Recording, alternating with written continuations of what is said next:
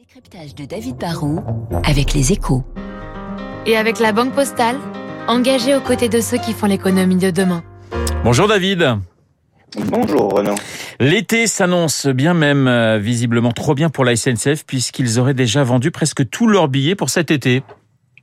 Bon, alors on n'en est pas encore complètement là, mais, c'est vrai que la SNCF a été obligée de reconnaître hier qu'ils font face à une demande absolument massive. Notre compagnie ferroviaire va sans doute battre cet été tous ses records de vente de billets et les week-ends affichent déjà souvent complets dans, bien des TGV et même certains jours de semaine on manque cruellement euh, d'options.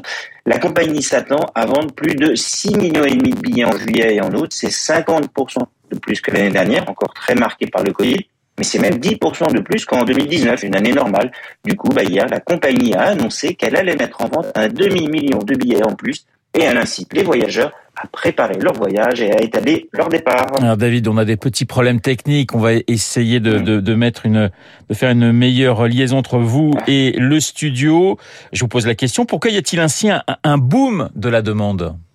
Bah, c'est une conjonction de plein de facteurs. Déjà, il y a, il y a sans doute une soif de voyager après des, des années de Covid. Ensuite, en raison du contexte sanitaire qui reste incertain, on ne veut pas forcément partir à l'étranger. Il y a aussi le, sujet pouvoir d'achat qui nous pousse à rester en France, qui nous incite à moins prendre notre voiture. Car vous l'avez peut-être remarqué, l'essence est particulièrement chère en ce moment.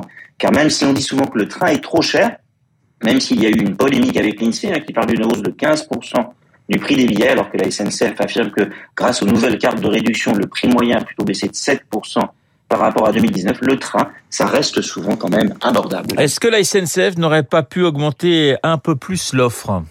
Euh, bah, oui et non. Hein. Oui, si les livraisons de certains TGV Alstom qu'ils attendent n'avaient pas pris un peu de retard, bah, oui, bon. Si notre compagnie n'avait pas affecté certaines rames au marché espagnol, il profite de l'ouverture à la concurrence, bon, mais ça c'est un peu la théorie. Dans la pratique, il faut le savoir, les 800 TGV et intercités ainsi que les 14 000 TER vont rouler à fond et puis dans un métier de cycle long et de coûts fixes très élevés, hein, comme le, ferroviaire, on ne peut pas augmenter brutalement l'offre et on ne peut pas acheter plein de trains qui seront pleins seulement une dizaine de week-ends par an et qui rouleront à vide tout le reste de l'année. Le décryptage de David Barou et je vous prie de nous excuser, chers auditeurs, pour euh, la qualité de cette liaison qui était assez difficile avec l'ami David. Dans une minute, le journal de 8 heures. Je vous rappelle mon invité euh, à 8h15, le climatologue Hervé Letre. Tout de suite.